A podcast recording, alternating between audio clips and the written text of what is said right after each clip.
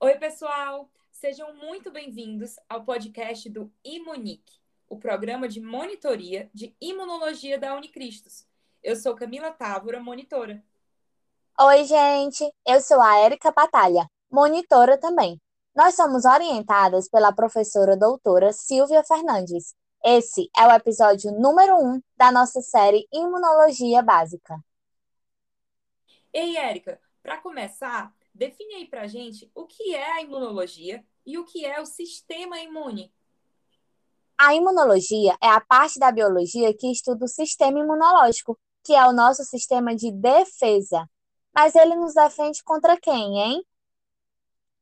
Contra antígenos, que podem ser vírus, fungos, bactérias, eumintos, protozoários. O céu é o limite. Afinal, estamos rodeados de micro-organismos estranhos ao organismo humano, que ao invadir o nosso corpo, podem se abrigar dentro ou fora das células. Isso mesmo. É por isso que existe o que chamamos de patógenos intra e extracelulares.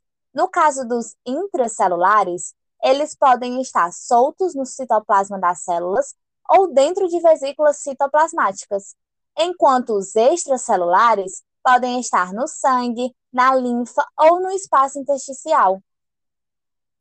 Vale lembrar que o sistema imunológico também atua no combate às células tumorais. Acho que deu para ter uma ideia da importância do sistema imune, né? Agora vamos compreender melhor como ele se organiza. Bom, a nossa imunidade é dividida em duas: imunidade inata e imunidade adquirida. A imunidade inata é aquela que já nasce com a gente. O próprio nome já diz tudo. É a nossa defesa mais rápida. A resposta inata acontece em minutos a horas. É super ágil em nos defender, mas não é específica. Explica pra gente por que ela não é específica. Porque ela reconhece moléculas compartilhadas por um grupo de micro-organismos. Traduzindo, ela reconhece o grupo de bactérias, mas não sabe se a bactéria a qual ela está combatendo é a que causa tétano ou a que causa tuberculose, por exemplo. Hum. Além disso, a imunidade inata não produz memória imunológica. Isso significa que se encontrarmos amanhã com um antígeno que nos infectou há um mês, o meu corpo vai reagir como se fosse o primeiro encontro. A resposta na inata é sempre a mesma. Um segundo contato não prediz uma resposta mais potente. Isso é diferente na imunidade adquirida, né? Pois a produção de anticorpos, por exemplo, garante que a resposta contra um antígeno X em um segundo contato seja mais rápida e mais eficiente. A imunidade adquirida é específica. O anticorpo produzido contra o sarampo não vai funcionar contra a dengue, por exemplo. Mas, Érica, a resposta na imunidade adquirida acontece mais tardiamente, né? Enquanto a inata responde em minutos a horas, a adquirida pode levar dias. Exatamente. E além de terem características gerais diferentes, essas duas imunidades têm células de defesa distintas, mas que trabalham em conjunto, é claro. Conta aí pra gente do que é composta a imunidade inata. Bom, as primeiras defesas da inata são as barreiras físicas e químicas, representadas pelo epitélio queratinizado da pele, por exemplo, que tem glândulas produtoras de ácido lático e ácidos graxos, que são microbicidas. Ácido, que inibe o crescimento das bactérias, o muco também, das vias aéreas e intestino, os cílios e junções oclusivas entre as células também ajudam a formar essa barreira físico-química. E eu podia citar vários exemplos, pois as nossas células produzem diversas substâncias antimicrobianas. Só para ilustrar, as lisozimas, presentes nas lágrimas e na saliva, e o ácido clorídrico, presente no estômago. Esses são excelentes exemplos dessas substâncias antimicrobianas. Que massa! O pessoal deve estar se perguntando também quem são as células da inata. As principais são macrófagos, mastócitos, neutrófilos, células dendríticas e células natural killer. Os macrófagos e mastócitos estão lá no tecido e são os responsáveis por iniciar a inflamação aguda. Os neutrófilos que estão no sangue são recrutados para vir ajudar esses dois. E a célula dendrítica fofoca tudo o que acontece no tecido inflamado para a imunidade adquirida. E não podemos esquecer da assassina nata, a célula natural killer, que vai combater aqueles patógenos intracelulares que infectaram nossas células. Uou, que resumão, viu? Amei.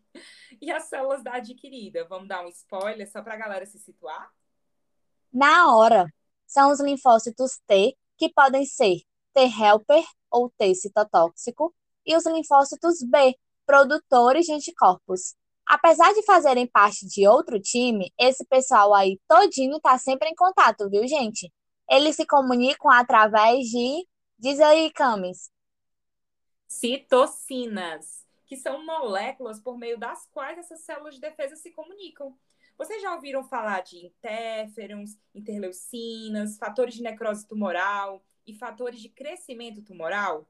Pois pronto, esses são todos exemplos de citocinas. E pode ser que você conheça eles pelas abreviações, pelas siglas interferon, IFN, interleucinas, ILs, fatores de necrose tumoral, TNF, e fatores de crescimento tumoral, os TGFs.